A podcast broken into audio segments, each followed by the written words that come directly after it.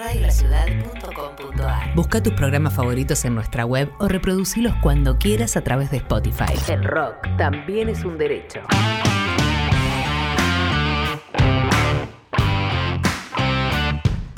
Amigos, amigas, ¿cómo están? ¿Cómo les va? Bienvenidos y bienvenidas a un nuevo episodio de Tal vez ya se hizo, el programa de especiales que hacemos todos los miércoles en Radio La Ciudad de 22 a 12 de la noche. Estamos al aire en radiolaciudad.com.ar y también a través de la app que encuentran en las tiendas de sus teléfonos. Como siempre recomiendo, la buscan como Radio La Ciudad y tu eh, tanto para Android como para iOS, el sistema operativo de iPhone. La semana pasada, cuando hicimos el especial con bandas consagradas del conurbano, no sé si recuerdan que hablamos con Capanga, con Eterna Inocencia, eh, también con la 25, hablaba un poco de la brecha económica y organizativa que enfrentan las bandas del país en comparación a lo que pasa en Capital Federal. Esto en la pandemia se vio más marcado, obviamente. Eh, eso nos disparó la idea de ir haciendo especiales federales, charlando con artistas de todas las provincias del país. Por eso hoy vamos a viajar a Jujuy, a Rosario, a Córdoba, a Neuquén. No se pierdan las entrevistas porque van a conocer artistas increíbles, todos de géneros bastante diversos. Mi nombre es Tommy San Juan y hasta las 12 de la noche estamos acá en Radio la Ciudad desde el corazón de Ituzaingó, la radio del conurbano, así nos gusta decirle. En producción está Francisco Barigi, en edición Juan Malarcón y en redes sociales Meli Alderete, que no puedo creer como siempre me olvido de nombrarla. Perdón Meli, gracias por todo el laburo que haces en Twitter e Instagram para que esto le llegue a más gente. Hace cuatro o cinco años, la escena de Mendoza tuvo un despliegue enorme a lo largo del país y demostró cómo no se necesitaba de Buenos Aires o Capital Federal para hacer bailar y cantar a la gente con canciones increíbles. Una de las bandas que lideraba esa movida fue Usted Señálemelo. Hoy están en un impas, pero para muchos de mi generación significó eso, volarnos la cabeza a kilómetros de nuestras casas. Por eso arrancamos este especial federal con ellos. Vamos.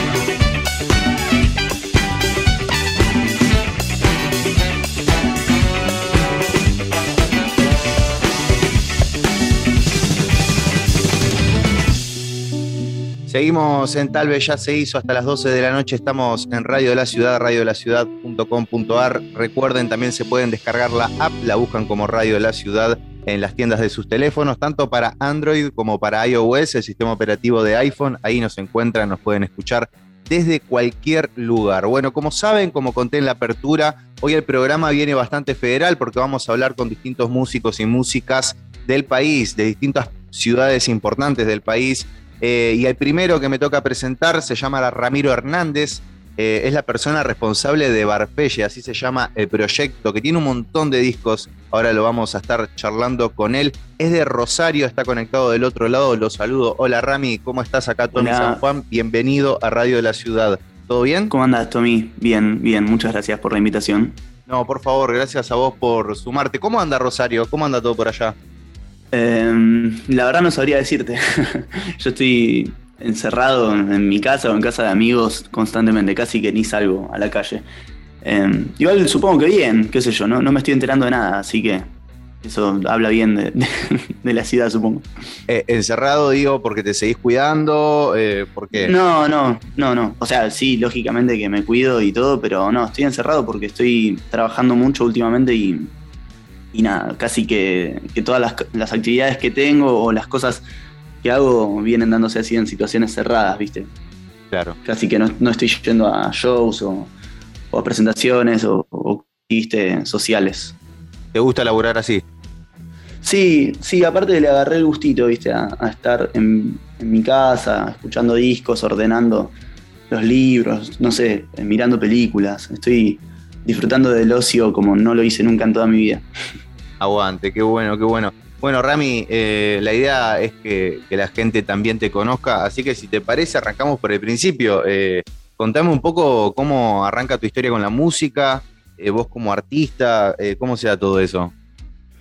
Em, yo supongo que mi historia es, bastante promedio, digamos, o sea, había, había intenciones de tocar música desde que tengo memoria directamente, tipo siete años, por ahí empecé a tomar lecciones de guitarra, después otros instrumentos, hasta que tuve la edad y pude anotar en, la Escuela Provincial de Música de acá, de Rosario. Sí.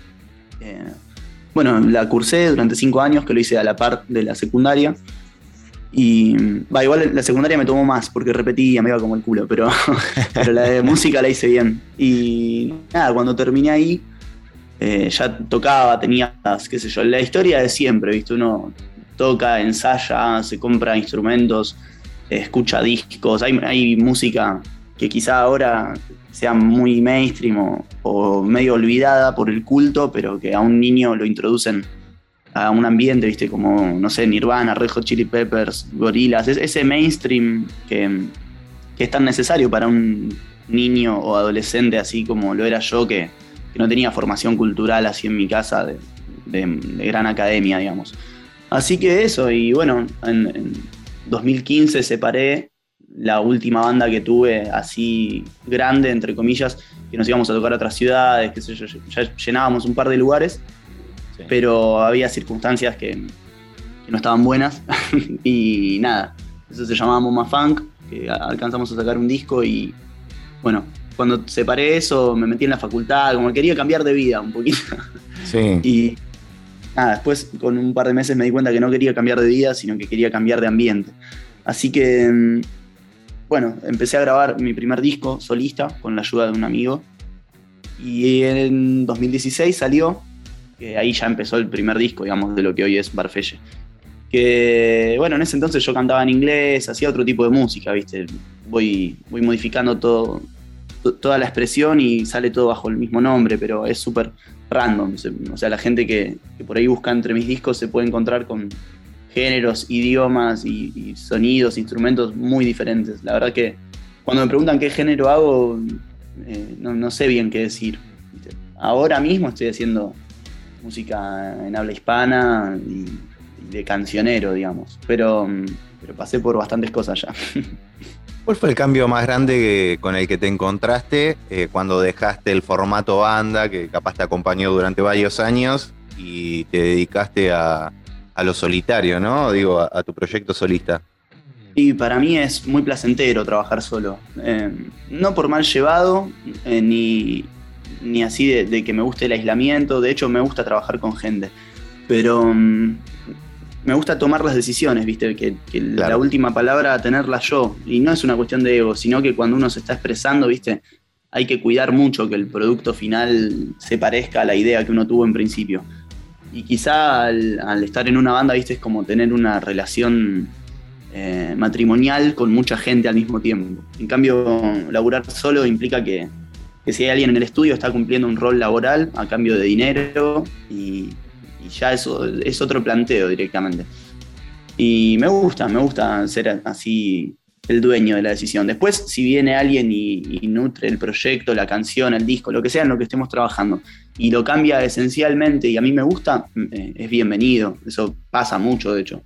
Pero mm, así de entrada el cambio más grande es ese, es lo social. Después el sonido va y viene. Las canciones también, la plata también lo, más importante siempre es estar rodeado de gente que crea en uno, me parece a mí. Bueno, tu primer disco salió en 2016 entonces, se llama Black Beer, eh, que le fue muy bien, felicitaciones por eso, porque bueno, venías de, tener banda y pasarte a estar solo. Eh, por lo que sé, tampoco tenías cuenta de Instagram, ¿no? No manejabas tanto redes. Sí, no, no, no. El disco se salió así nomás. Digamos, grabé. En realidad la historia es bastante graciosa. Yo había terminado ya el mastering de un álbum y bueno, en ese entonces yo estaba teniendo algunos problemas eh, con el consumo de alcohol, no me avergüenza decirlo, tampoco me enorgullece, lógicamente. Y bueno, una noche que, estaba muy mal eh, y ya no era más de noche siquiera, y, borré todo. O sea, formateé la computadora en una situación así de, inseguridades muy grande y, una angustia. Y bueno, formateé la compu y el otro día me quería matar. Había perdido el disco en el que había trabajado durante meses eh, y medio como de bronca, fui a la casa de Lautaro, que es mi mejor amigo hace como más de la mitad de mi vida, y le dije, vamos a grabar un disco, pero vos vas a tener el control de los archivos. Así que eso fue lo que pasó, y grabamos esos 10 temas así en dos semanas, como mucho. Wow. Y sí, Black Beat en realidad fue como, los lados B de mi primer disco, que esos temas nunca los volví a grabar ni nada, se perdieron y ya. Y sí, le fue bien, le, fue mejor de lo que incluso yo esperaba, ¿viste? No tenía redes ni nada, lo colgué así nomás en mi YouTube y en Spotify. Y, al toque mucha gente me habló, me, mandaron las mejores intenciones. Después hubo que borrar el disco de todos lados por una cuestión legal y volver a subirlo, así que no ha quedado registro de eso, pero me acuerdo que le había ido bien. Che, ¿y por qué en ese momento cantar en inglés? Y yo creo que había como otra búsqueda de mercado también, o sea, no me gusta hablar del arte como si fueran cuestiones mercantiles, pero en algunos sentidos sí lo es. Y bueno, en ese, en ese entonces yo estaba con intenciones de viajar. Eh, y después, bueno, algunas cosas se terminaron dando, pero, pero de una forma muy distinta. Y bueno, yo en ese entonces escuchaba mucha música en inglés, eh, tenía intenciones de irme para el lado de Inglaterra con Lautaro, justamente que estaba produciendo en ese entonces mi música. Sí. Y, bueno, eso, así como que tenía esa. Supongo que también era una forma de, cantar sin sentir tanta vergüenza, ¿no? Porque cuando, cuando cantás algo en castellano está, la gente te entiende. En cambio, claro, claro. si haces un disco en inglés, se lo mostrás a tu familia, ponele y está todo bien. Se entiende todo y aparte empiezan las interpretaciones de las letras y demás. Claro, uno se expone mucho, ¿viste? Cuando escribe es, como mostrarle tu alma a un montón de desconocidos que no, saben para nada lo que te pasa en, lo cotidiano, ¿viste? Y ahora ya me amigué con eso, está todo bien. Pero en ese entonces me daba un poco de miedo. Aparte ya venía de sufrirlo a eso, venía de, cantar en castellano y que haya gente sabiendo qué hacía, con quién, dónde, ¿viste? Y, yo sin saber quiénes eran siquiera esas personas. Toda esa intromisión en ese entonces supongo que me molestaba. Ahora me, me voy adaptando y hasta deseo que sea más, pero Pero bueno, en ese entonces se nota que era una decisión así. Pero es estético directamente, no había mucho, mucho cambio en realidad. Ahora, eh, vamos a hacer un, repasito disco por disco porque son bastantes y eh, son un montón, en poco tiempo. Salteamos, si salteamos un par, no pasa nada. No, no, por favor, y, en poco tiempo, que eso me sorprende. ¿Cuántos años tenés vos ahora? Yo tengo 24. Claro, eh, claro, cuando salió el primero tenías 19, claro. Un, pibe. Sí, un pibe. sí los, los, primeros dos creo salieron con 19 así discos largos. Em, bueno, antes de meternos en los discos, te quería preguntar por eh, Garlic. Vos me decís si lo estoy eh, pronunciando bien. ¿O garlic? no, es garlic, garlic. Garlic, perfecto. Como el ajo en inglés. Ahí, va, ahí va. que es el sello que, fundaste vos también en sociedad con Lautaro Ruggeri, alias Dager, que es productor musical también. Contame un poco de eso, de, todo ese laburo. Sí, en realidad no, hay tanta mística. Em, como parece, ¿no? Digo, no, no sugiero que vos la hayas sumado, sino que simplemente le, pusimos nombre a lo que ya estábamos haciendo. Claro. Lautaro, que, ahora también se lo conoce como Dagger, pero en ese entonces era Lautaro. sí. Es, mi mejor amigo hace un montón de años. De hecho, hicimos esa escuela de música que te contaba al principio juntos. Y, y nada, había una onda muy buena, ¿viste? Musical y social también. Pendejos aparte, aprendiendo a hacer un montón de cosas, ¿viste? Crecimos mucho con estos discos, que quizás hoy en día yo no los escucho desde que salieron, quizás si los escucho me daría asco como suenan, o capaz me, sorprendo, pero, pero sí sé que todo lo que sé lo aprendí así, digamos, juntándome en una habitación con él y diciendo, esto quiero que suene así, esto quiero que suene así, y así. Y bueno, simplemente le pusimos nombre a lo que ya estábamos haciendo, que era producir música y publicarla, encargarnos de, distribuirla digital, físicamente, registrar las cosas legalmente, buscar la manera, viste, de, vivir de esto también y de hacer dinero eh, sin transar con nadie. Entonces, bueno, una vez estábamos cocinando, ambos somos súper fan del ajo y, nada, sugerimos ponerle garlic y, quedó. Pero mm, bueno, después ambos hicimos carrera por distintos lugares. Eh, él ahora está produciendo trap, de hecho eh, empezó su carrera en 2019, así publicando música de él. Y seguimos trabajando juntos, igual vivimos juntos todo este año y todo, así como muy, muy random todo, ¿viste? Como yo estoy, no sé, el, sábado pasado toqué con los guasones y él está produciendo temas del doctor, ¿me entendés? de, la Chulimain, así como está re bueno, como eh, seguimos trabajando exactamente igual que siempre, pero, pero en ambientes re inesperados y por ahí hay mucha gente que, que supone que uno tiene una vida que, es compatible ¿viste? con el género que hace y ni a palos. Yo este año viví con seis traperos y, raperos y ambiente así de, otra generación y de otro género también. Y, eh, bueno, a él, le habrá pasado lo mismo conmigo, supongo. Eso es Garlic, básicamente.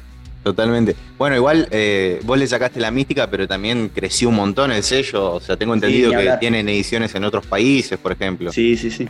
Sí, eso estuvo bueno. Eh, sí, siempre igual o sea, las canciones solas no, llegan a ningún lugar, ¿viste? Hay, hay que saber nadar entre un montón de peces que son más grandes que uno y más, chicos también y, tratar de ser viola con todo el mundo y, bueno, eso es lo que aprendí y lo que aprendimos, creo, todos.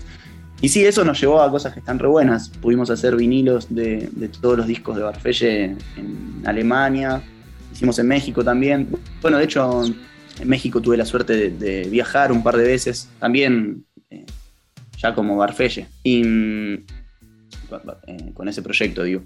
Y bueno, sí, eh, tenemos discos hechos afuera, discos hechos acá, lo que tampoco significa que a uno le vaya bien, sino que son pequeños escalones que, dejan de ser pequeños, ¿viste? Cuando uno los mira para atrás y, y decís, la puta madre, tengo, no sé, vinilos que de sonido que grabamos nosotros en una pieza, ¿viste?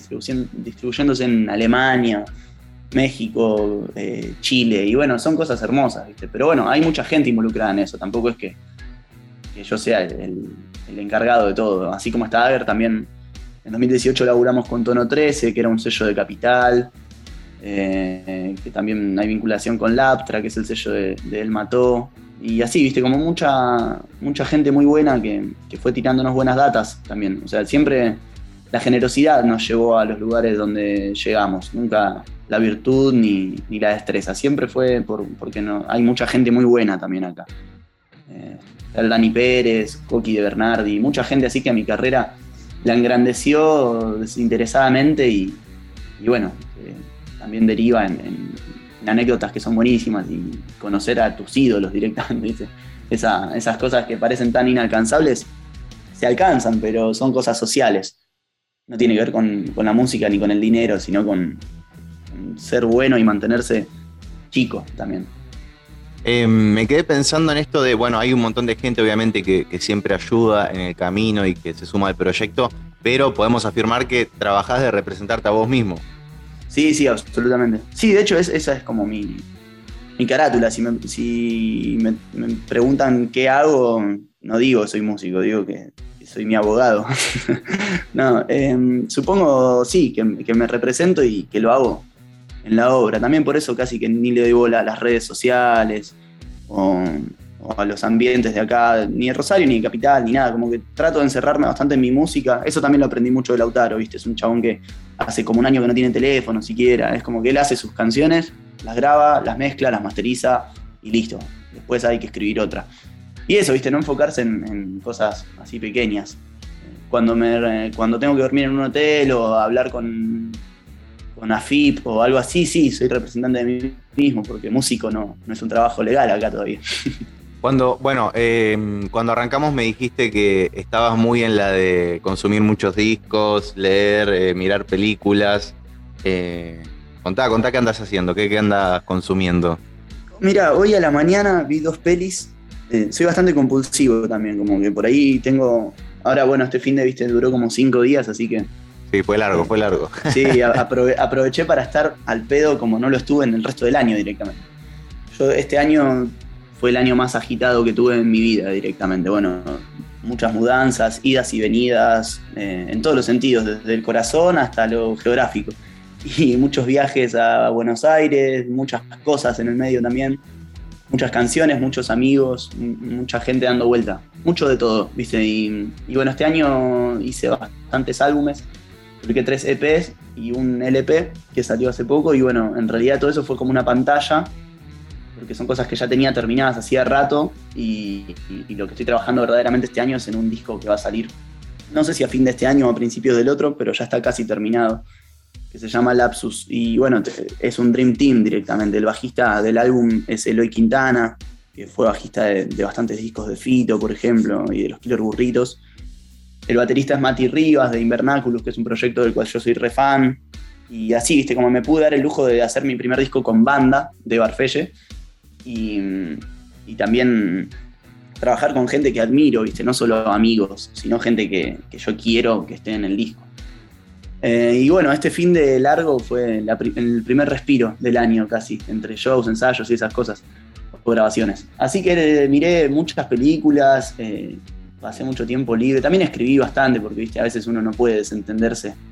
Si tenés una buena idea, la, la anotás, por más que no estés trabajando. Y Sí, esta mañana miré una que se llama Small Time Crooks de Woody Allen. Está re buena. igual no la había visto nunca y no, subió a la vara. me gusta mucho su obra. Y esta fue una de las que menos me gustó, pero aún así me pareció muy buena. Después miré Mirror de Tarkovsky, ruso. Eh, nada, sí, pelis por todos lados. Libros, estoy leyendo mucho psicoanálisis. Me, me gusta mucho Ando Formantel, que es una escritora francesa que falleció hace poco Em, que también me parece así como lo, que en ciertos ambientes se llama un game changer, ¿viste? Como alguien que vino a cambiar las reglas de, todo, ¿viste? Como lo, como lo fue el punk, como lo fue Freud y como lo fueron, no sé, los Ramones o, León Gieco. O sea, hay, hay, un montón de gente que cambió el juego en un montón de sentidos. Y bueno, Ando por Mantel me parece eso, una game changer. Y la estuve leyendo también estos días me instalé en la casa de un amigo con todos los chicos con los que vivimos este año y, estuvimos cuatro o cinco días mirando, no sé, American Pie, así, pelotudeando, como nenes, de, nenes de 15 años, ¿viste? Pero necesario siempre, necesario siempre. Sí, ni hablar. Me di cuenta cuán necesario era, igual ahora. El resto del año estuve sin dormir casi y, pensando que estaba todo bien, pero ahora me di cuenta de que necesitaba así rascarme un poco. En todos los discos tocas todos los instrumentos, ¿no? Es así. Sí, este es el primer disco. Este es el, primero que no. ¿Y, qué onda volver a encontrarte con eso? Nada, estuvo buenísimo. Estuvo bárbaro. Porque aparte las canciones las escribí yo y las líneas de los instrumentos también. O sea, los músicos trabajaron como sesionistas. No es que nos encontramos a, escribir las canciones. Yo les llevé ya el, disco grabado por mí y les dije que se lo aprendan y que lo toquen, básicamente. Y bueno, ¿no? Eh, cambiaron absolutamente todo, ¿viste? Los chicos que, que grabaron no sé, le, dieron su magia. Eloy, por ejemplo, es un bajista brutal, ¿viste? Él, confía, ¿viste? De, de Paez. Él tocó el bajo y, este es el único, bueno, no sé si el único, no quiero decir una, una gansada, pero es uno de los pocos discos de Fito que a mí me gustan específicamente por, por el bajo. Digamos, que, que, las canciones están buenas y todo, pero, pero el bajo es lo que más me vuelve loco, ¿viste? Y bueno, poder contar con él estuvo re bueno y se prendió, tocó el, todo, todo el disco, vino a casa a grabar todos los días, estuvimos trabajando meses y meses. Y lo mismo Mati, que, es el baterista del álbum, que es un Ringo Starr, ¿viste? El chabón, eh, la simpleza usada con inteligencia me parece una virtud. Y él la tiene. Así que bueno, trabajar así con esta gente fue hermoso. Es un disco re, re de, temazos, ¿viste? No me gusta hablar así de mi obra porque suena soberbio, pero, pero eso, como que no importa mucho la ejecución, ni el sonido, ni, ni si está bien cantado, si está afinado, ni nada. Es un disco que no tiene nada de edición también, está todo trabajado así como en los 70 directamente. Elegimos la toma que más nos gustaba y queda esa, con los errores, las voces no están afinadas digitalmente, la mezcla no está hecha digitalmente, el mastering va a estar hecho en cinta. Como es un disco que, va a sonar ochentoso, setentoso, pero, mm, pero nada, lo, que prima es eso, es que, son canciones simples que tienen una buena carga así de, de, tarareo, ¿viste? Cuando, cuando las canciones tienen pimienta, que no necesitas que vayan ni para atrás ni para adelante, ya salen solas a veces. Medio como los Rodríguez, ¿viste? Hay mucha música así que donde se prioriza que la canción esté buena y no la ejecución o la virtud o el sonido. Muy bueno, muy bueno. Ramil, y para los y las que se van sumando recién, estamos charlando con Ramiro Hernández, que es de Rosario y también es el cerebro creador de Barfelle, su proyecto que tiene un montón de discos, lo pueden ir a buscar a las plataformas digitales. Em, Rami, hablamos un poco de Rosario y de laburar desde allá, ¿no? Entiendo que también tenés tus vínculos con otras ciudades y seguro que también con Buenos Aires. Em, pero bueno, un poco la idea del programa de hoy era eso, meternos en otras ciudades del país y ver cómo están laburando. Eh, cómo, ¿Cómo es todo por allá? Sí, sí. Eh, yo tengo buen vínculo con, con, Buenos Aires y con otras ciudades de por acá, pero igual yo casi todo lo trabajo desde acá en Rosario. A mí me encanta esta ciudad, ¿viste? Yo antes no me gustaba, siempre me renegaba de un par de cosas y, me quejaba del ambiente, del circuito, de los shows y todo. Pero bueno, también es una, una, inquietud pendeja, ¿viste? De que uno se piensa de que va a venir alguien a, la puerta de tu casa golpeando, diciendo, eh, soy Juan de Sony Music y, acá tenés un millón de dólares. Eso no pasa. Entonces cuando uno empieza a entender cómo funcionan las productoras, la prensa, los shows, la gente incluso. Cuando dejas de subestimar al público y te das cuenta de que ellos eligen escucharte o no escucharte. Y bueno, ahí te vas dando cuenta cómo puedes salir en la Ronnie Stone y que te vaya re mal, o también puedes hacer un sold out sin hablar nunca con nadie de la prensa. Y bueno, entender esas cosas también me fue amigando con un montón de personas del ambiente que yo ni conocía o que conocía pero de nombre. Y bueno, ahora eh, estoy a full con la música rosarina. De hecho, tengo tatuajes de bandas de acá, actuales, así de colegas. Me vuelven loco. Eh, los Gay Guys, los Killer Burritos, Sucesores de la Bestia, Dani Pérez, eh, Manu Piró. Bueno, yo con Manu Piró toco, de hecho, soy su guitarrista en vivo. y así, viste, como hay un montón de proyectos de colegas, podría hablarte de ello todo el día. Es gente hermosa, viste. Y aparte en todos los géneros también. Yo todo lo que te mencioné recién es rock, indie o pop, ponele, pero hay una escena terrible también en todo lo que es el hip hop, trap, todo eso que yo por ahí no consumo mucho en mi vida personal, pero sí les tengo un respeto abismal. Y, hay alta escena, también está Faciolo, Nasir Catriel, Brapis, Caliope, eh, Portito y Funky, hay un montón de bandas que son buenísimas, artistas que, están rompiendo todo y, que vienen a cambiar las cosas también, viste, como que, no sé, ya lo vimos hace un par de años con los pibes de Mendoza, que ya no es tan necesario irte a Capital para, para poder hacer una buena canción, ¿viste? Como si antes nos han vendido en otros años. Em, así que no, estoy re contento yo con Rosario. Obviamente uno nunca se conforma, ¿viste? Me gustaría que haya más espacios culturales, más espacio también en los espacios que hay para artistas eh, de tallas más chicas por ahí, que noto que no invitan a nadie a menos que corte tickets. Entonces, bueno, eh, ahora estamos contentos, ¿viste? Los últimos, no sé, 20, 30 shows que hicimos nos fue bien, nos volvieron a llamar, eh, se cortó todo, pero, mm, pero bueno, veo también un montón de colegas y amigos que tengo que, no meten muchos shows, eh, porque bueno, siempre está el, el, tranza que te quiere hacer vender entradas o, o cuando te dicen, viste, no sé, una cosa por otra en todos lados. Pero bueno, lo más importante acá es que hay muchos artistas. Igual hay más artistas que espectadores. También eso a veces se vuelve un poco un, un problema, ¿viste? Pero bueno, yo supongo que, cada vez más gente va a empezar a ir hacia Buenos Aires, Córdoba, Entre Ríos, o los pueblos de acá, la misma provincia de Santa Fe. Eh, en Chavás están los pibes de Joystick, por ejemplo, que desde ahí mismo rompen todo. Y, eso, noto cada vez más hermandad, ¿viste? Como que hay mucha gente acá muy buena en lo que hace, pero más allá de que son buenos en, la música, estamos empezando a amigarnos y a trabajar juntos, todos con todos, mezclando todo, y bueno, eso no, puede salir mal directamente, porque nada, es, algo. estamos yendo todos en el mismo barco, en la misma dirección. Así que con que cada uno se ponga las pilas en lo individual, después lo social va para arriba absolutamente. Rami, muchas gracias por tu tiempo y por sumarte al programa. por favor, gracias a vos. Te mando un abrazo grande. Gracias, otro. Ramiro Hernández pasó entonces por Tal vez ya se hizo por Radio de la Ciudad. Nos metemos en algunas ciudades del país con músicos, con músicas, con proyectos, con bandas. Seguimos hasta las 12 de la noche en Radio de la Ciudad.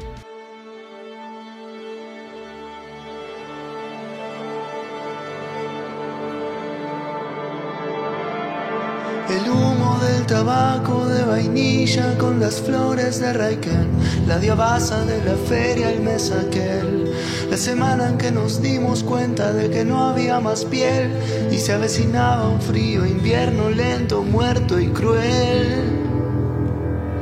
El discreteo al hablar de quienes ahora son amigos, el humo que soplabas cuando deje de fumar, los huesos que se marcan y los árboles de tu abuelo enseñanza, mi deseo, tu amor, mi imbecilidad. Toda mi vida se reduce a encontrarte donde no te quiero encontrar.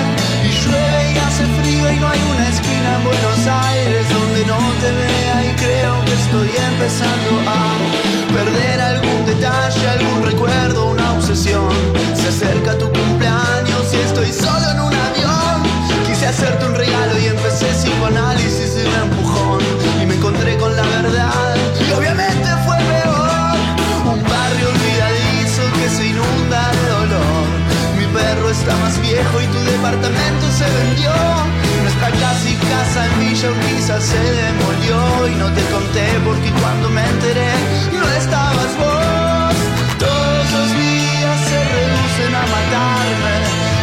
y resucitar desayunando un aluvión de café y melodías de Teddy Wilson, pensando en que ya fuiste y volviste y acá estoy.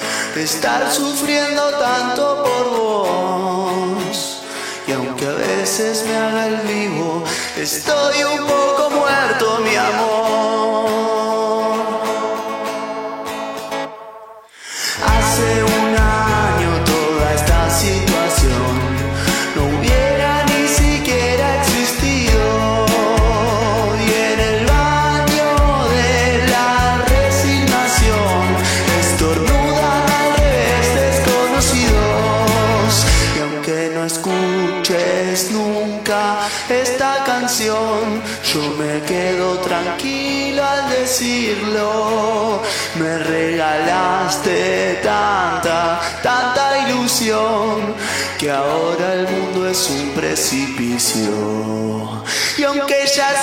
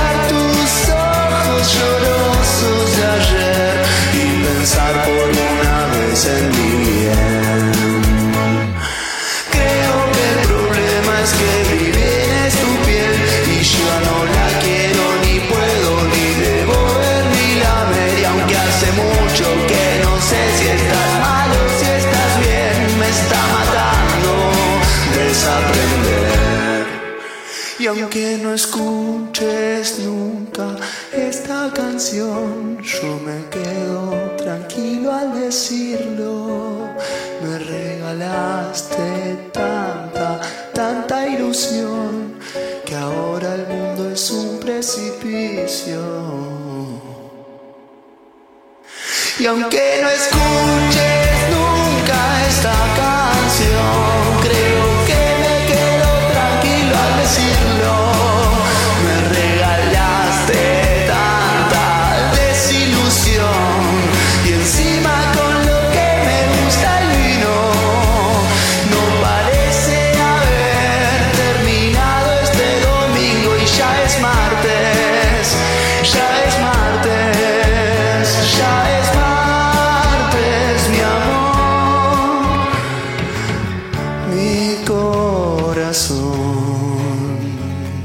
es martes, mi dulce desilusión, mi tan seductor olvido.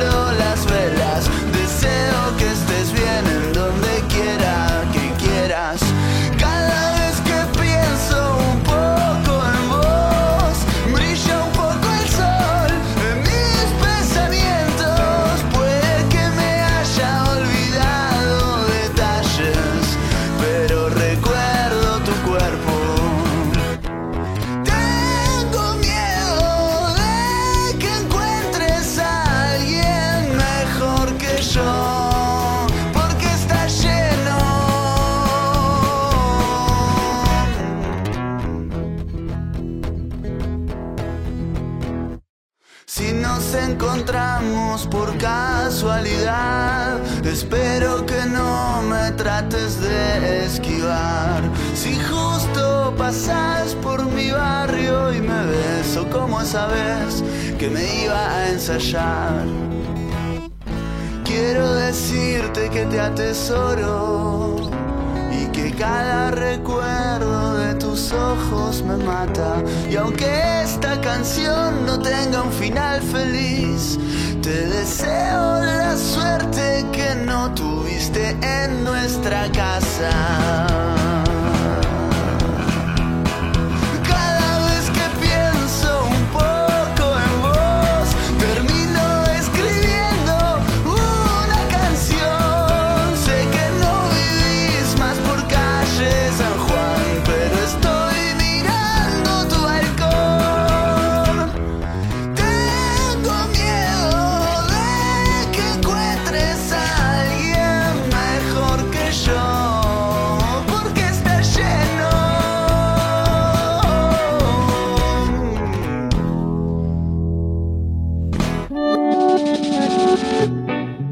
Seguimos en Tal vez ya se hizo en Radio de la Ciudad hasta las 12 de la noche. Estamos al aire y ahora nos toca viajar hacia Córdoba, más específicamente a Villa María, porque vamos a charlar con Tomás Ferrero de Rayos Láser, que está conectado del otro lado. Los saludo. Hola Tommy, ¿cómo estás? Acá Tommy San Juan, bienvenido a Radio de la Ciudad y a Tal vez ya se hizo. ¿Todo bien?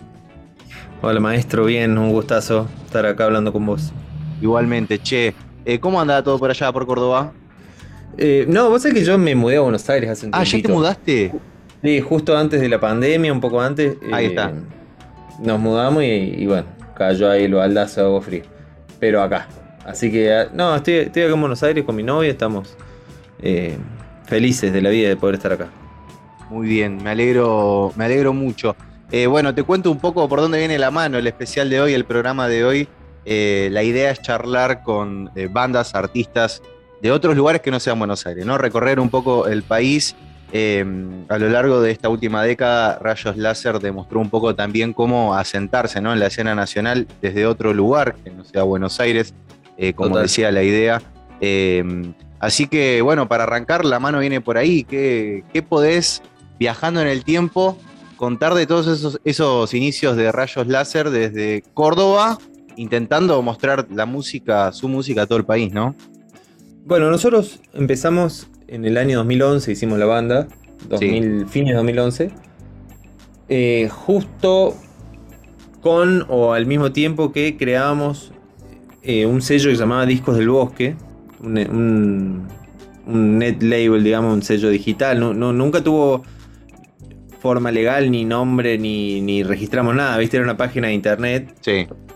eh, pero donde poníamos nuestros discos para que se bajen, ¿viste? No Spotify ni existía o estaba, ¿viste? En las primeras etapas, pero nadie usaba streaming, era full bajarte un disco, se usaba mucho, mucho eh, Mega Upload, ¿viste? La Taringa, todas esas de- lugares donde, donde, donde se usaba mucho la descarga, ¿viste? El torrent. Sí, plataformas que ahora no se usan más casi. Exacto, no, es que hoy, ¿quién baja canciones? Si está todo en digital, en streaming, chao. No, pero en ese momento, bueno, era nuestra, era nuestra carta. Poníamos nuestros discos gratis para que la gente los baje. Y. Y. La gente, después, gracias a saberse los temas, venían los shows. Ese era nuestro pensamiento más. eh, nada, nuestro, nuestra, nuestra ideología. Era Bien. nuestra forma de, de- de- de hacer algo diferente que llame la atención. La cosa es que súper funcionó. Eh, estábamos nosotros Rayos Láser, eh, de la Ribera, Hipnótica, después se empezó a sumar mucha más gente, después entró Juan, después éramos varios. Era un, colectivo muy divertido de, pertenecer y, pasar muchas cosas. La, escena nos, nos empezó a dar bola, ponele. Y, y gracias a eso, a nosotros nos llega un contrato discográfico de acá de Buenos Aires y elegimos eh, quedarnos viviendo en Villa María. Esa era nuestra. Esa fue nuestra decisión, digamos. eh, gran decisión. ¿Por qué, ¿Por qué esa decisión en ese momento? Porque si bien este, el- este contrato venía acompañado de, bueno, un lugar en Buenos Aires para quedarnos, más laburo, más exposición, era como una forma, viste, como, che, vénganse, que acá hacemos, laburamos, eh, vamos con todas, le vénganse, les damos lugar para vivir.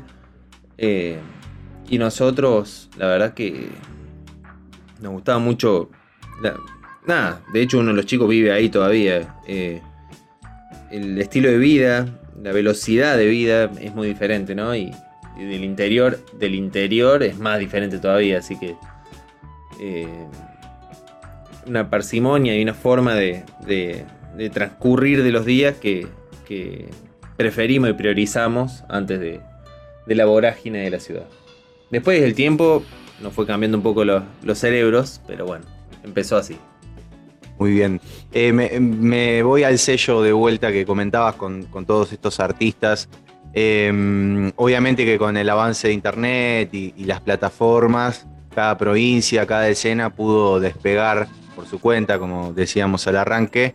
Eh, Total. pero al mismo tiempo también es importante esa unión, ¿no? E- Ese juntarse entre colegas.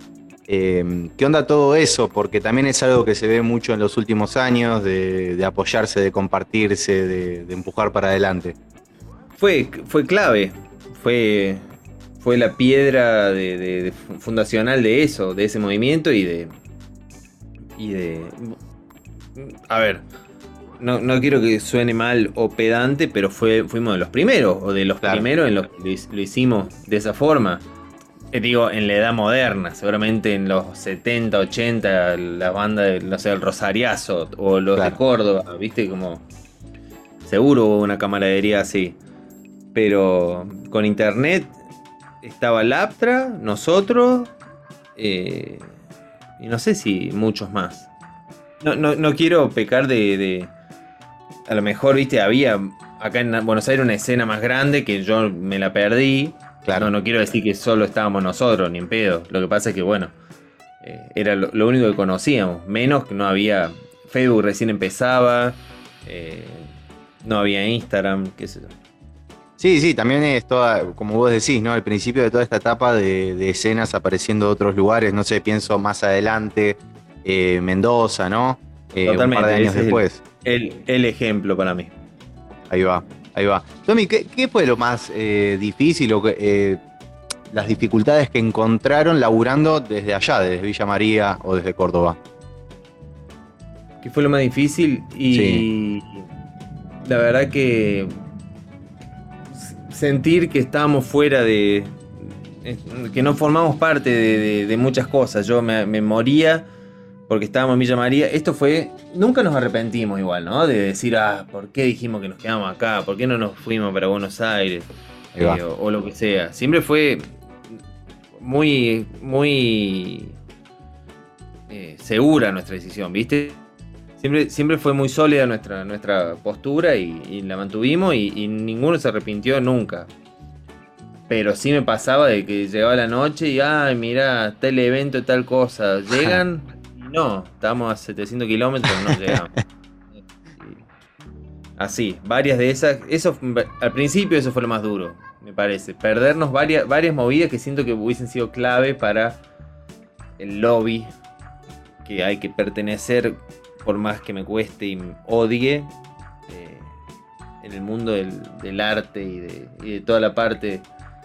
Eh, nada, toda la parte social de, la parte artística, Y dentro de Córdoba y tocando en lugares aledaños, digo, en otros lugares de Córdoba, en provincias cerca, eh, ¿cómo, se manejaban en, en, todos esos momentos? No, no sé cómo bien la pregunta. ¿Cómo nos manejamos de qué? No, digo en el sentido de, juntarse con escenas, mm, de, bueno, listo, ya está, Buenos Aires está allá lejos, nosotros podemos hacer la nuestra también. Eh, obvio, está Villa María, está Córdoba Capital, capaz, pero digo también, no sé, provincias que estén cerca o bandas de otros lugares que, están cerca de ustedes. Eh, ¿Cómo era toda esa, comunión? No, no, sinceramente estábamos muy muy herméticos, viste, nuestra, éramos las cuatro o cinco bandas del sello. Ahí va y hacíamos fiesta entre nosotros y hacíamos eventos entre nosotros y todos compartíamos si salía algún disco. Era medio esa, ¿viste? Como, vamos, somos pocos, pero vamos todos con todas. Hipnótica sacaba un disco y estábamos todos de todas las bandas posteando los discos, hablando, ¿viste? Haciendo, haciéndole contacto de prensa. Eh, no sé. Era, era, era medio la, como es el, nuestra forma de, de llevarla. Pero eh. solo con las bandas del sello, no es que pudimos abrir mucho más la cancha. Eh, de hecho, no sé, veníamos a Buenos Aires y hacíamos el, Festival Disco del Bosque acá. Claro. Eh, pero no, es que venía otra banda de otros lados. Ahí va, ahí va. Eh, bueno, metámonos un poco en, rayos láser y en sus discos. más que nada en el reflejo, que, es lo último que publicaron. ¿Cómo te tomás, digo, en retrospectiva, mirando del año pasado para acá, todo lo que fue pasando con el disco, un montón de cosas, también la cuarentena en el medio? Eh, ¿cómo, definís el momento de ahora de Rayos? El mejor momento. Ahí va, me gusta. Sí, sí, fue, fue, fue muy liberador hacer ese disco y muy. Nos conectó a un nivel necesario y, muy parecido a quizá como, como, cuando empezamos con la banda, ¿viste? Y nos hizo falta cagarnos un poco a palo para que para, para darnos cuenta de dónde estamos parados, qué necesitábamos, qué queríamos, qué queríamos del otro. Eh, ¿Por qué, ¿por qué cagarnos un poco al palo, a palos? Y, por, por, porque estuvimos a punto de separarnos, digamos. O sea, fue, fue ponerle tanto, eh, no sé, el disco anterior, justo un regalo tuyo. Sí. Eh, tuvimos dos años haciéndolo, eh, le metimos todo, todo, todo, hicimos mil, mil cosas para ese disco, pensamos todos los, todas las aristas posibles estaban contempladas y el disco no pasó nada. El disco no sonó en ningún lado. Tuvo, tuvo una mención, una nominación los Gardel, o sea, pasó cosas, pero digo, viste como te das cuenta, no, no. Nos matamos haciendo una fecha en Buenos Aires. Me acuerdo, nos pasó en Villa María. Hacíamos, bueno, Villa María, de donde somos. Claro. Nos, nos pusimos con todo, hicimos un fechón, armamos todo. Y la gente no fue. Después vinimos a Buenos Aires, donde supuestamente teníamos más, más aguante. No solamente vino poca gente, sino que hubo un tornado en la ciudad. No sé, ese día llovió y una piedra y no sé qué. Estaba todo oscuro. Viste, todo cruce, cruce, cruce y, y nos mató, boludo. Nos mató. Nos, nos quedamos sin nafta, no pasó nada. Yo saqué un disco mío, me empezó a ir bien. Viste como. Se, se, se, desarmó un poco la energía. Claro. nos juntamos a charlar, a, separarnos, ¿viste? A, fundirla. Y, y, en la charla nos dimos cuenta que ninguno de los tres quería en realidad separarse. Era simplemente una puesta a punto. Nos dijimos todo lo que nos tenemos que decir. Eh, fue muy necesario. Al día siguiente de esa charla teníamos un acústico y fuimos a tocar y apareció eh, Fran Aldunsin, que es baterista, que, que nos... Che, chicos, no se están buscando batero, pero... Y nosotros estábamos justo en un momento que, que queríamos hacer un cambio, ¿viste? Como, bueno, ¿qué hacemos para que cambie un poco el aire? Claro. Bueno, sí, eh, vamos a tocar. Y al otro día fuimos a ensayar y al mes estábamos tocando el cojín rock con el, con el Fran. Aguante. La rompimos. eh, y, al, y al mes, pandemia mundial. Claro. Así, ¿viste? Bueno, pero ese cosquín fue ahí inyección de adrenalina necesaria. No, no, mega necesario. Fue, me acuerdo, nosotros venimos tocando con computadoras, teclados, sincronizado con las pistas, todo una, viste, un aparataje y unas cosas, y fuimos al cosquín, dos guitarras, bajo y batería.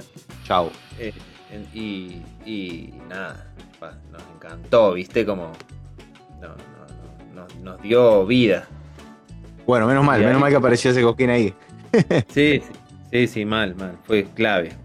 Aguante. Eh, bueno, en el reflejo, eh, esta es apreciación personal, eh, hay un enfoque un poco más electrónico en comparación a, otros discos de la banda. Y he leído cosas y entrevistas que te han hecho a, vos y contaste que era una visión que tenían desde el principio y que al final terminó pasando, que, no cambiaron muchas cosas. ¿Cómo fue el proceso de reflejo ahí? Claro, eléctrico. Sí, eléctrico. Eléctrico, ahí va. y yo, bueno, estábamos cada uno en su casa, ¿no? O sea, pandemia plena, pandemia plena, encierro, confinamiento. Eh, y yo tenía los temas. Eh, y les iba mandando, les fui mandando maquetas de canciones a los chicos, una, otra, otra, y ellos empezaron a mandarme eh, tipo ping pong, ¿viste? Bueno, acá a este le grabé la guitarra, fíjate, así, así empezamos a armar las maquetas a, a distancia.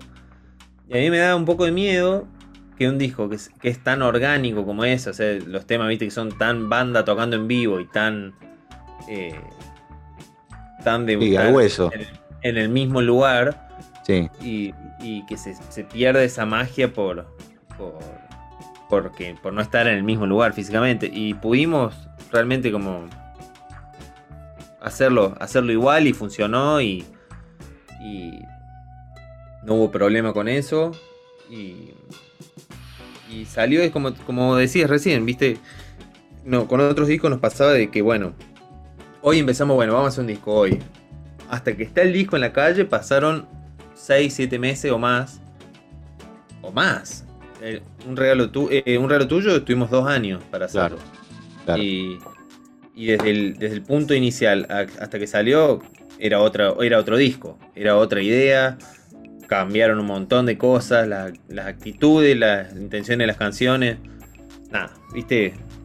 A full. Y este, Y este pudimos hacerlo, este pudimos hacerlo, tuvimos la idea, al mes estaba casi listo, al segundo mes estaba medio mezclado, al tercer mes estaba listo para publicar. ¿entendés? Como fue. Sí, sí, sí. Muy, muy al palo y, me parece que se nota, o sea, lo, se, notó en el, proceso y en, la música.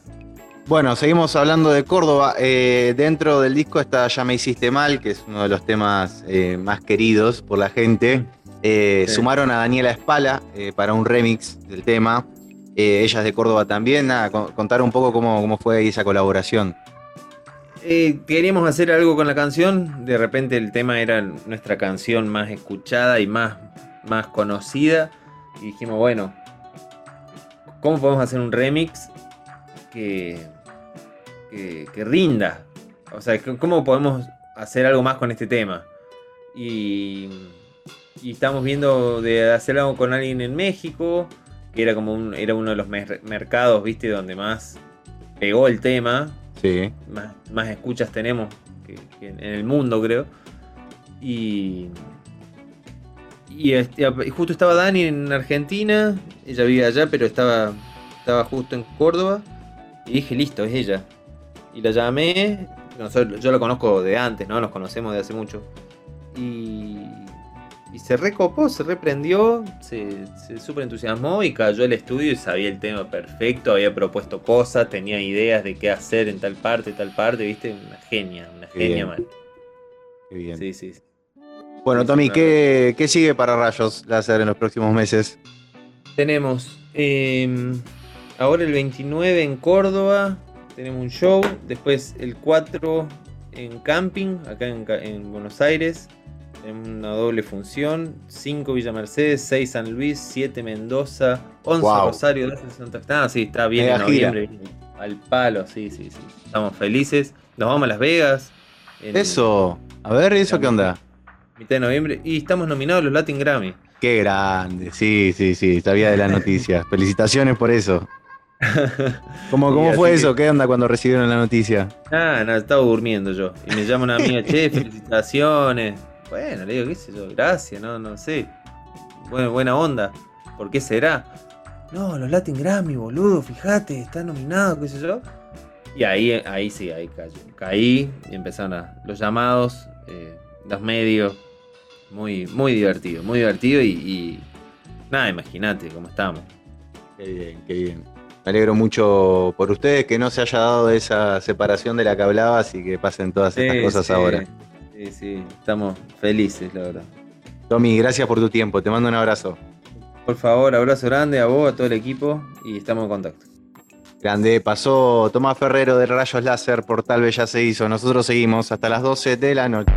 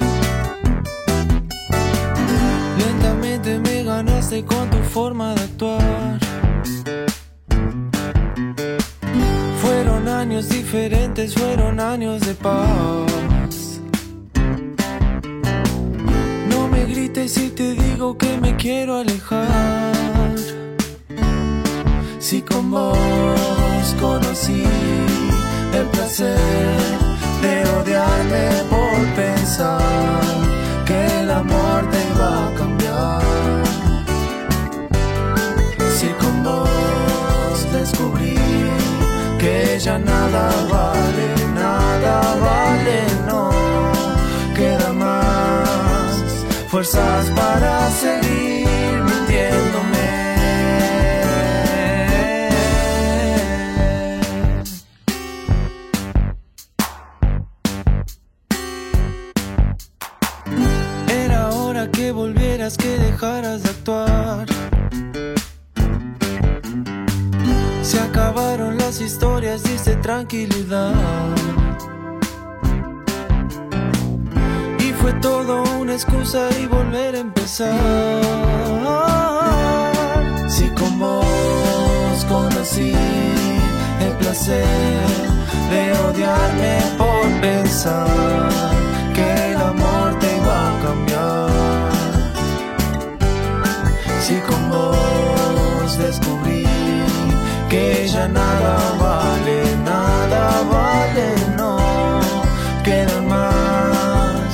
fuerzas para seguir mintiéndome.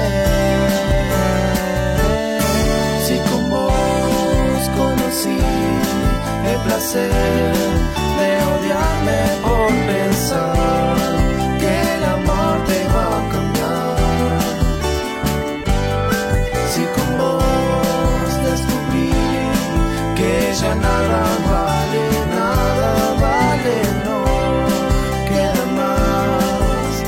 para seguir mintiéndome.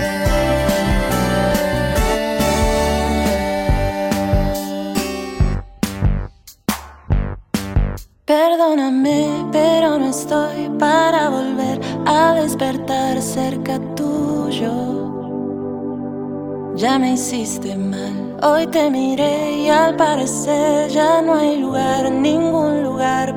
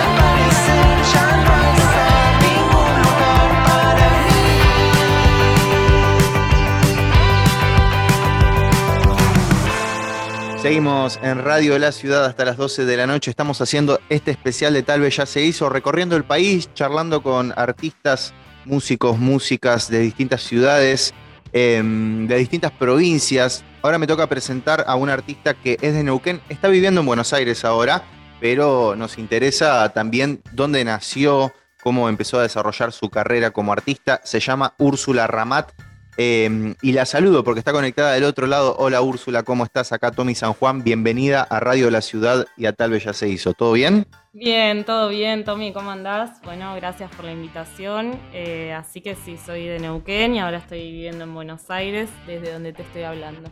Bueno, no, muchas gracias a vos por sumarte. Eh, bueno, hablamos un poco de Neuquén, cómo arranca tu vida allá y obvio tu desarrollo como artista, el principio de tu carrera.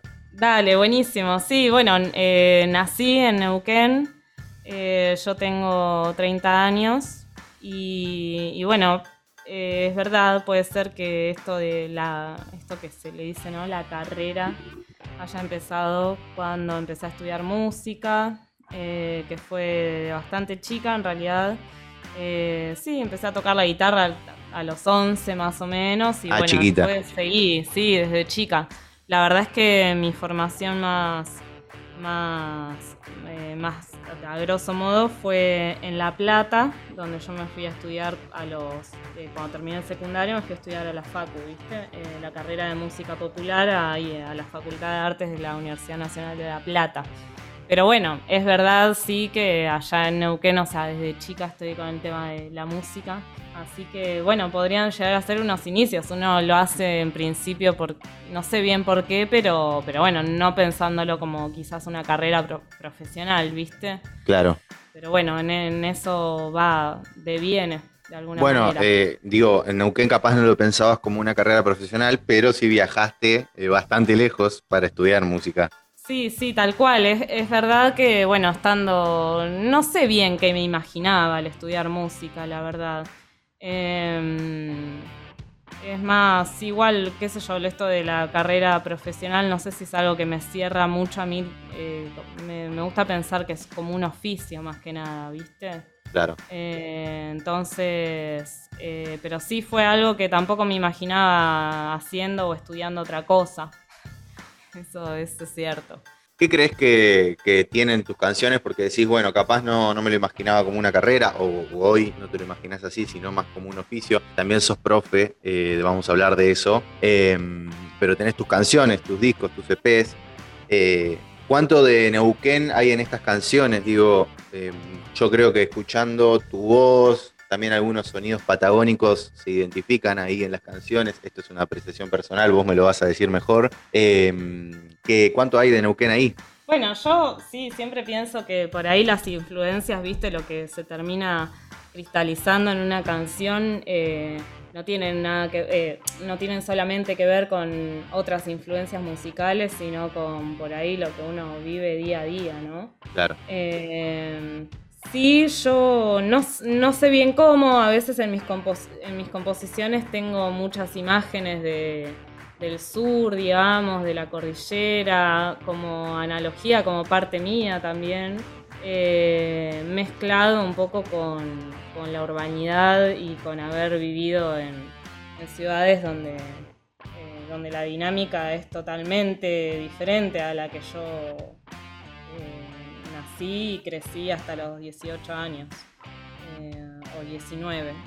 Yo, yo creo que hay algo ahí que, se, mete, ¿no? Eh, de alguna manera más o menos consciente. Y no, no sé bien, puede ser que haya algún sonido eh, que, remita como esos, como a esos lugares, ¿viste? Yo todo lo que es el, bueno, el rock nacional, el, el folclore, son cosas que igualmente eh, me, me han como convocado, ¿viste? Claro. Eh, y eso también es algo que creo que se mezcla, pero, pero bueno, es verdad que yo cuando compuse estas canciones, viste, del EP que se llama Matar y eh, sobre todo en ese momento yo hice como un trabajo de, bueno, de volver a un momento de mi vida en el que la música era solo disfrute, después se va convirtiendo en autoexigencia, en otras cosas, ¿no? Pero bueno, en ese momento en el que yo necesité remi- remitirme para, para crear cosas nuevas y para estar un poco más cómoda, volver a una comodidad con la música,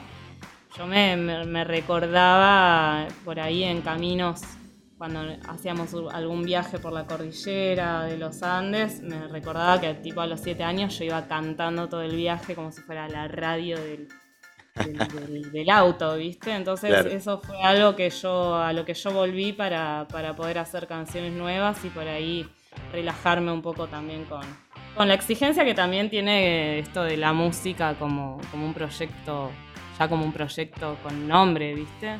Claro que sí. ¿Cómo fue ese primer éxodo de Neuquén a, La Plata? Eh, yo la verdad que me encantó, porque imagínate, o sea, yo venía de, obviamente, bueno, de vivir con mi mamá y, nada, siempre estuvo todo muy bien, pero de repente me fui a vivir con una amiga, una hacia tres cuadras de la Facultad de, Artes, eh, con una libertad increíble estudiando música, donde era re fácil conocer gente porque éramos todos nuevos, entonces todos estaban dispuestos a conocerse y, la verdad es que la pasé muy bien. Em, nunca fui así muy de, sufrir, viste, la, distancia o, de extrañar tanto, eh, sino que rápidamente me, me sentí bien, aunque por momentos, viste, decía, no puedo creer que no estoy viviendo en Neuquén, porque... Claro. También ha tenido sus, cosas duras, que es como que de repente creces de, creces de golpe, estás lejos de por ahí, de esa, qué sé yo, la mamá, viste, esa protección por ahí, pero, pero la verdad es que, que siempre lo disfruté mucho. Y bueno, no sé, y la verdad es que también las cosas de, vivir en una ciudad más grande me han pegado bastante, ¿viste? Como, qué sé yo, eh, ya te digo, no sé, situaciones de por ahí de inseguridad, ¿viste? Y eso que de repente es como que te dejan ahí medio regulando, ¿viste? Pero, bueno. Lo bueno es que en La Plata ahí capaz puedes eh, sentirte identificada con un montón de gente que viene del interior o de otros lugares que están lejos de sus familias. Hay ahí como ese empuje en conjunto.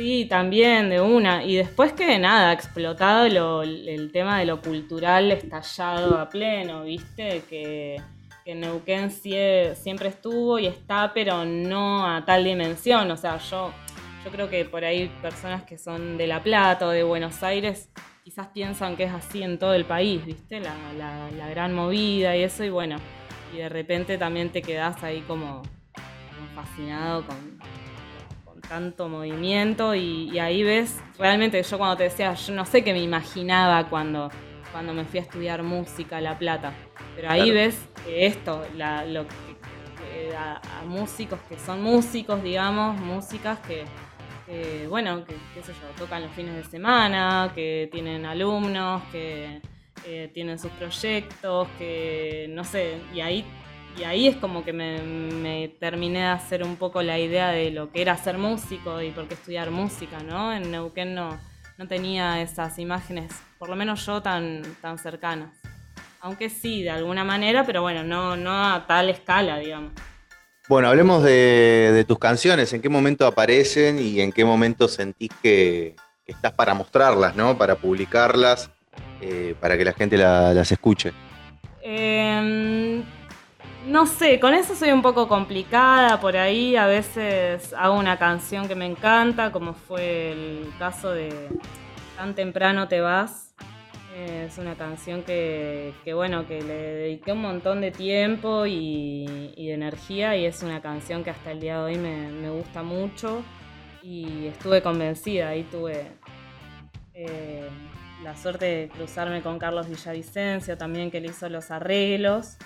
Y a veces, bueno, me pasa eso, viste, que yo también trabajo bastante sola, eh, no tengo tantas, tanto presentado, pero bueno, siempre el empuje externo me ha ayudado un montón, viste, eh, para, terminar de decidirme. Y después hay algo de que al principio te enamoras de las canciones, viste, que haces las nuevas y después las vas, qué sé yo, es difícil alejarse, viste, de lo que uno mismo hace. Entonces siempre la mirada de los otros, eh, no sé, te tira para adelante, esto mismo, de repente esta invitación de hablar acá, son como cosas que, por ahí te ayudan a, creer un poco más en lo que vos haces, ¿viste? Totalmente. Más que yo soy solista. Claro, claro. Entonces, bueno, ahí es como que toda una, neurosis conmigo misma que, a veces los terceros me, ayudan a, a salir de eso, ¿viste? Sí. Em, pienso en algunas canciones, eh, sos de hablar bastante de, lo social, o por ejemplo, una canción que se llama FMI. Eh, ¿cómo, ¿Cómo surge todo eso? Sí, es verdad, lo social me, como me atraviesa un montón, son cosas que yo, en las que pienso eh, eh, mucho y, y, también a mí me gustan mucho las letras de las canciones, ¿viste? Sí. Entonces le doy mucha importancia a mis propias letras. Eh, entonces por ahí a veces cuando no quiero ser muy... hablar de mí, ¿viste? en ese sentido. Eh, nada, FMI surge en un momento en el que, bueno, estábamos eh, contrayendo la deuda y, bueno, sí quería hacer algo, bueno, la canción se llama FMI, ¿no? Pero tampoco quería ser tan eh, literal, más allá de cómo se llama la canción, por eso, por eso al principio si vos la escuchás y no sabes que se llama FMI puede parecerte medio una, una balada, una canción de amor. Eh, pero bueno, si, si prestas atención habla, habla de eso, ¿viste? Entonces, bueno, un juego ahí entre lo, entre lo, qué sé yo, sí, lo, social, lo más concreto y el juego de la metáfora de no mostrar exactamente todo. Hablemos un poco de, tu etapa como profe, eh, das clases. Em, ¿cómo, ¿Cómo, a ver, cómo se fusiona todo eso con hacer música, publicar canciones pero también transmitir los conocimientos ¿no? a, otras personas. Sí, eh, es loco eso, ¿no? Porque hay como una, una división eh, desde el imaginario, de los supuestos, desde los supuestos que hay como una división entre ser músico y ser profe, ¿no? Sí. Eh, cuando en realidad si, yo no fuera música no, podría enseñar la música, digamos. Entonces a mí mm, eh, me parece, yo doy clases de canto concretamente y también en este momento no lo estoy haciendo, pero también en contexto de escuela, de colegios. Yo me recibí de licenciada en música y ahora estoy haciendo el profesorado. Eh, y, bueno, eh, o sea, yo no creo que la música sea una cuestión solamente estética. Eh, creo que, es una, forma de, habitar el mundo, de transformarlo, de hablar de las cosas que pasan, de hablar de la naturaleza, de lo, de lo que sea que, tenga que ver con nuestra experiencia humana. Y me parece que, mm, que en ese sentido creo que la música también ha sido como puesta en un lugar de elite, ¿no? Para algunos privilegiados que nacen con el talento, que, tienen ya la facilidad como innata. Bueno, yo, yo no, no, opino de esa manera. Yo creo que mientras más voces haya, eh, más vamos a poder ver la diversidad que somos. Y en ese sentido también creo que, que uno se puede educar en la música, digamos. O sea, bueno, yo soy desafinada, bueno, pero puedes hacer cosas para ser afinada es lo que a vos te, preocupa o lo que quisieras hacer. Eh, son, es una materia que se... Una materia me refiero a algo, una disciplina que, se, enseña, que es posible de enseñar y es posible de aprender. Y, bueno, nada, y creo que, podría estar más democratizada como, como todo, en realidad. Entonces, bueno, creo que lo vivo de esa manera. A mí me, me encanta además trabajar con la voz. Eh, que, bueno, también es como una de las, de las cuestiones más primarias que tenemos, ¿viste? Y no todo el mundo canta, eh, pero todos podemos cantar, ¿viste? Yo no sé cantar, ¿cómo no sabes cantar? O sea, cantás de, una manera, quizás no con los cánones occidentales hegemónicos, pero bueno. Eh, creo que, cantar es, salud, es, cultura, es, algo que, no, de lo que no se tendría que privar nadie, digamos. Úrsula, para el cierre, eh, comenta tus plataformas y dónde puede escuchar la gente tus canciones.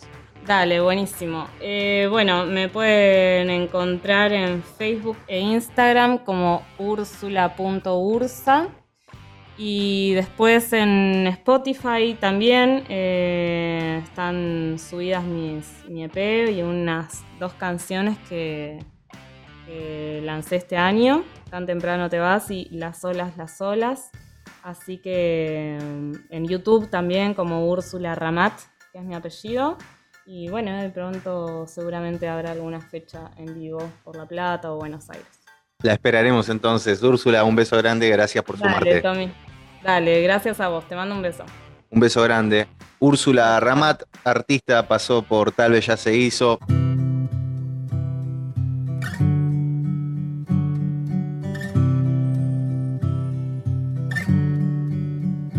Quiero ser libre de vos, de vos. Quiero ser libre de vos, de vos. No voy a pagar lo que me dejes, sino darle mecha.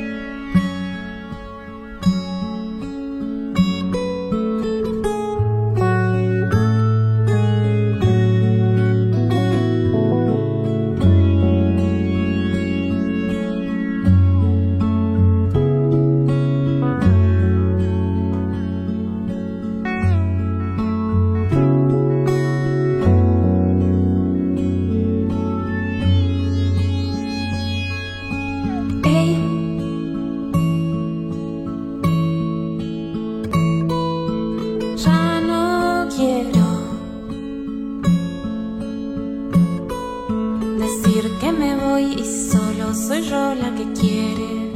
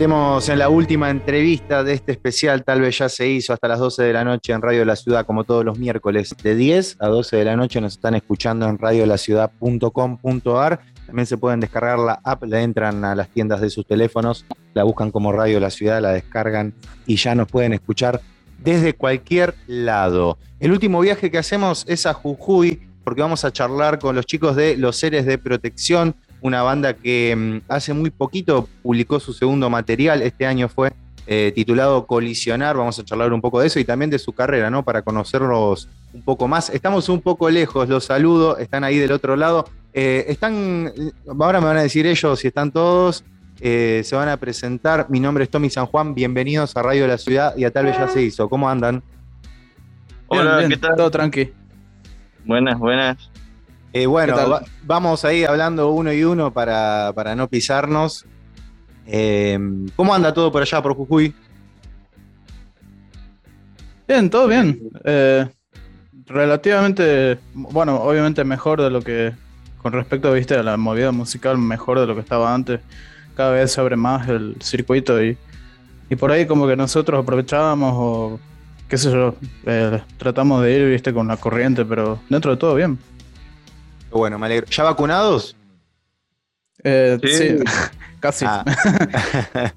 sí, o sea, por lo menos, por lo menos una, una dosis, un pinchazo, ¿viste? Bien, bien, bien. Vamos, vamos arriba, vamos arriba con esa. Eh, bueno, chicos, ¿me cuentan un poco la historia de la banda? ¿Cuándo se forma? ¿Cómo, cómo va todo ese crecimiento? Eh, y, cómo llega el primer disco? Marcos. El primer disco fue lanzado en 2016, creo, no, en 2018 pero había sido grabado en 2016, que fue donde justamente habíamos comenzado a tocar. Eh, en ese tiempo con, éramos otros integrantes. Eh, y bueno, llevó tiempo hasta la formación de hoy. Ahí va. Eh, ¿En dónde, en qué parte de, Jujuy arrancaron? en, en, San Pedro del Jujuy, acá, justamente aquí. Muy bien, muy bien. Eh, ¿Cómo les gusta definir lo que hacen? Eh, es una pregunta que odian los músicos, obvio, ¿no? Porque seguramente la música pasa por mil lugares distintos y seguro va cambiando a la velocidad que vamos, va cambiando todos los años. Eh, pero bueno, por lo que pude escuchar de la banda, tiene una identidad, está ahí marcada. Y, bueno, capaz está bueno que ustedes también cuenten y, definan eso. yo, yo creo que más que nada, como que tiene muchas, eh, qué sé yo, tiene muchas caras. Eh, eh, es, muy complicado a esta altura, creo, viste, para lo que es así el circuito del, por así decirlo, el circuito del rock, como que todas las bandas. ahora, las bandas, por ejemplo, la banda de punk, algunas bandas conocidas como Idols, por ejemplo, no. Yo no creo que ellos sean, que nadie que escuche punk de los 80 los mire a ellos como punk, y yo creo que lo mismo nos pasa a nosotros, viste, con por ahí con, el, con lo que sería el, el estereotipo de lo que es el género, el grunge, o incluso, bueno, nosotros más que nada creo que la influencia principal sería el, el, el shoegaze o shoegazing. Em, pero nosotros tenemos, casi compartimos las mismas influencias, ¿viste? De, como que nos gustan cosas muy, muy pesadas y a la vez nos gustan cosas muy tranquilas. Como que la música que hacemos es como una, es como una es esa dicotomía de, la unión entre las dos cosas, ¿viste? Como que escribir canciones de tal manera que suenen bien en una acústica, pero que también tengan sentido eh, con mucha distorsión o cosas así. Y ahí em, viajan, a ver, se paran en cosas que capaz surgieron en los 80s, en los 90s, o también están con, música nueva. De todo un poco. Eh, yo creo que por ahí hay, hay hay, hay muchas músicas, hay muchas bandas que son casi atemporales, o sea, que vos las escuchás y vos decís, bueno, como que no, a uno le cuesta reconocer de qué época son, como que hay bandas que tienen algún sonido que parecen, eh, parecen cosas que hubieran salido hoy, así como hay bandas que salen hoy que parecen bandas que tienen un sonido que uno piensa, bueno, son bandas de los 90 o bandas de los 80. Por ahí es interesante, viste, como que eh, reconocer eh, esa diferencia entre los sonidos de distintas bandas y, y tratar de ubicarnos ahí. Eh, pero yo creo que por ahí lo que hacemos nosotros es más similar a algo que saldría en los 90. quizá post 90, ¿no? O sea, la primera etapa de los 2000 también incluso. Ahí va. Sí, sí, sí. sí. Y tal vez algo también como, como ahora de estas épocas, pero por ejemplo, yo creo que para mí es como ahora lo, he visto más como adoptar eh, las formas de, de, mezcla, de masterización, de, de postproducción. Claro, eso eh, son, esa por ahí la forma que, que nosotros tenemos de, producir, de, grabar o de hacer las canciones es, una es más que nada como una aproximación más moderna a ese tipo de a esa, a esa cuestión. Que por ahí muchas bandas este, hacen eh, tienen por ahí eh, eso de grabar así nomás o de grabar en sesión o, o grabar de tal manera que es por ahí el sonido así real de la banda y nosotros por ahí como que estamos muy eh, como que por ahí nos nos interesa más la cuestión de la, producción de cómo tiene que quedar todo junto cómo hacer que todo tenga sentido como si fuera una sola cosa y eso es más eso es por ahí más el, sonido en general así del, grupo ¿Y la produ la manejan todas ustedes o, o laburan con alguien más? Sí, el, los últimos. Estamos solo nosotros nada más. Claro, lo último que los últimos que venimos trabajando, lo que hacemos nosotros, eh, generalmente es todo, todo lo que es cuestiones de producción, lo hacemos nosotros. Desde lo que es grabación, eh, mezcla, edición, masterización, el video, eh, distribución, de todo eso. Eh, ¿cómo, ¿Cómo laburaron Colisionar? Cuénteme un poco de eso, ya que, la producción es parte también de su trabajo, es su segundo disco. Eh, está en formato físico, tengo entendido, y también en plataformas digitales. No sé si les quedan algunos formatos físicos, estamos medio lejos igual, pero me encantaría tener uno. sí, con, respecto a discos, eh, sí nos quedan. Justamente eso estaba pensando el otro día, que digo, bueno, tenían razón la larga, era un, un medio un error haber invertido en eso, digamos porque yo lo veo más como un arte que está bueno guardar así o guardar con uno, pero más allá de eso también forma parte de lo que es la música y parte de la música ya es un tema de industrias y cosas así, de consumo y, y como las cosas cambiaron tanto, era medio, medio el vicio haber hecho discos, pero justamente por eso nos quedan. Tenemos están ahí juntando tierra. Bueno, pero, siempre es un buen gusto, siempre es un buen gusto hacerlo. A mí, me, gusta verlo. Es un medio, es un medio, es un arte casi perdido. Eh, por ahí lo, que la cuestión de hacer CDs o hacer vinilo es que eh, ese tipo de cosas eh, generalmente tiene sus frutos cuando uno lo hace a un nivel mucho más largo, o sea, de producir cantidad y cantidad y cantidad de discos o, de, o se lo hace, yo, nosotros tenemos muchos amigos, conocemos muchas bandas que hacen unas tiradas pequeñas de discos o de cassette y generalmente son para amigos o para familia. Es algo así como, como si fuese una medalla o algo, eh, o algún recordatorio o algún souvenir, más que, más que para venderlo. Es como...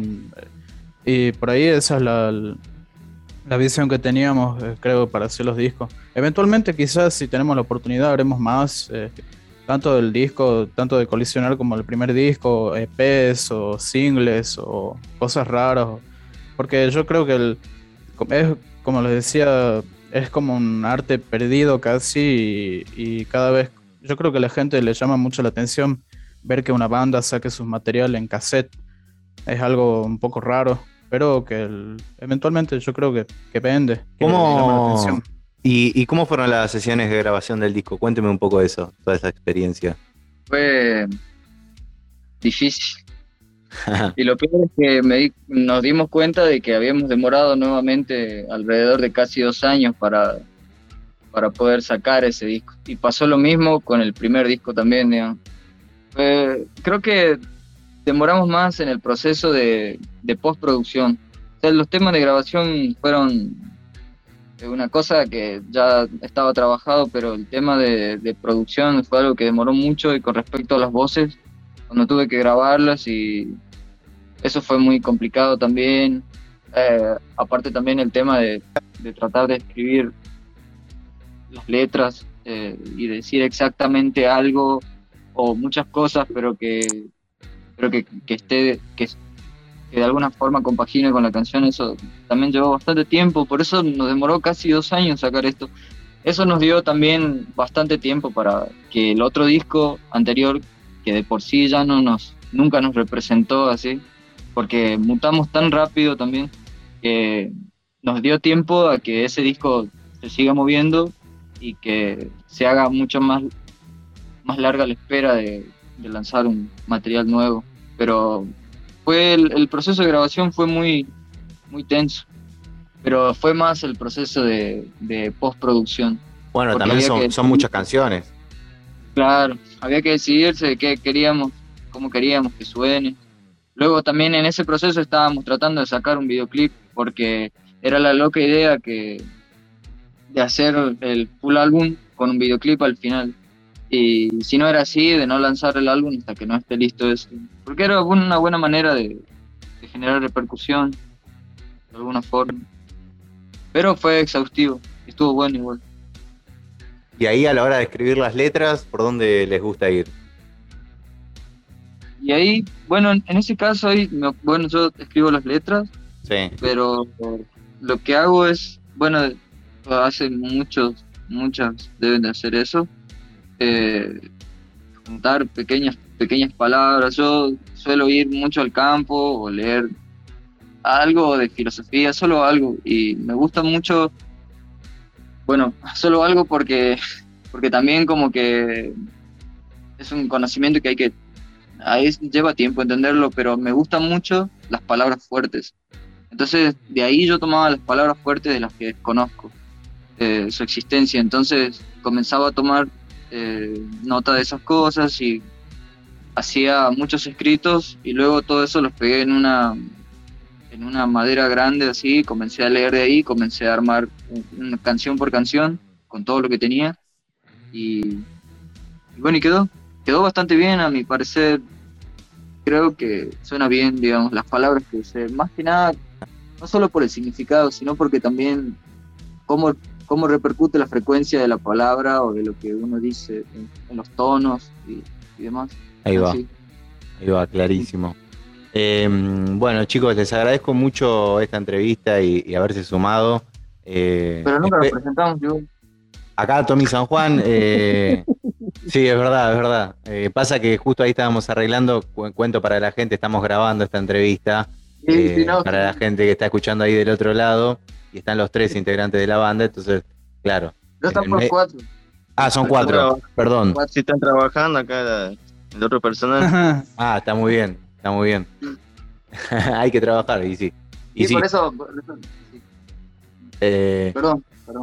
Así que este es nuestro último viaje. Hoy en Tal vez ya se hizo. Nos fuimos a Jujuy eh, para conocer los seres de protección. Los pueden buscar en plataformas digitales para escuchar Colisionar, su último disco.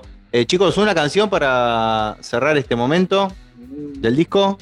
Qué difícil, ¿no? Son Sí. 15. Bueno, y hay can- una canción suelta también. Ahí Yo va. creo que ese es el, el mejor. ¿Luminario? ¿Lucas? Sí, ustedes elijan. Lo que sea. No sé, cualquiera. Yo le, La yo más- le- la que más te guste. La que vos yo le- yo Ah. le había dicho eh, La Gran Explosión o El Día de Salvación o Luminarias. Bueno, Luminaria. Vamos con ese entonces. Chicos, gracias por sumarse. Gracias. No, gracias por el espacio. Un abrazo grande.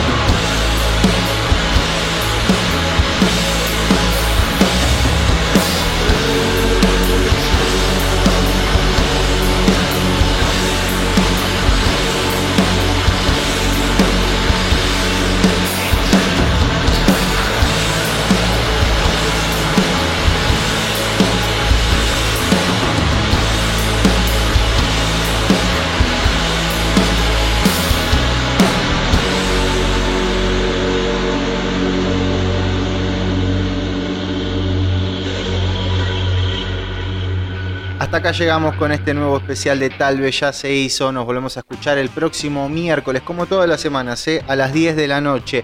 Acordate que también nos podés seguir en Spotify, buscar Radio La Ciudad y además de seguirnos, porque nos ayuda un montón, y de compartir las cosas que hay ahí, eh, te vas a encontrar con toda la programación, los momentos destacados de todos los programas de Radio La Ciudad, ahí lo vas a encontrar y por supuesto todos los especiales de Tal vez ya se hizo, radiolaciudad.com.ar, también la aplicación que pueden descargar en sus teléfonos. Gracias a todas las bandas que pasaron por el programa.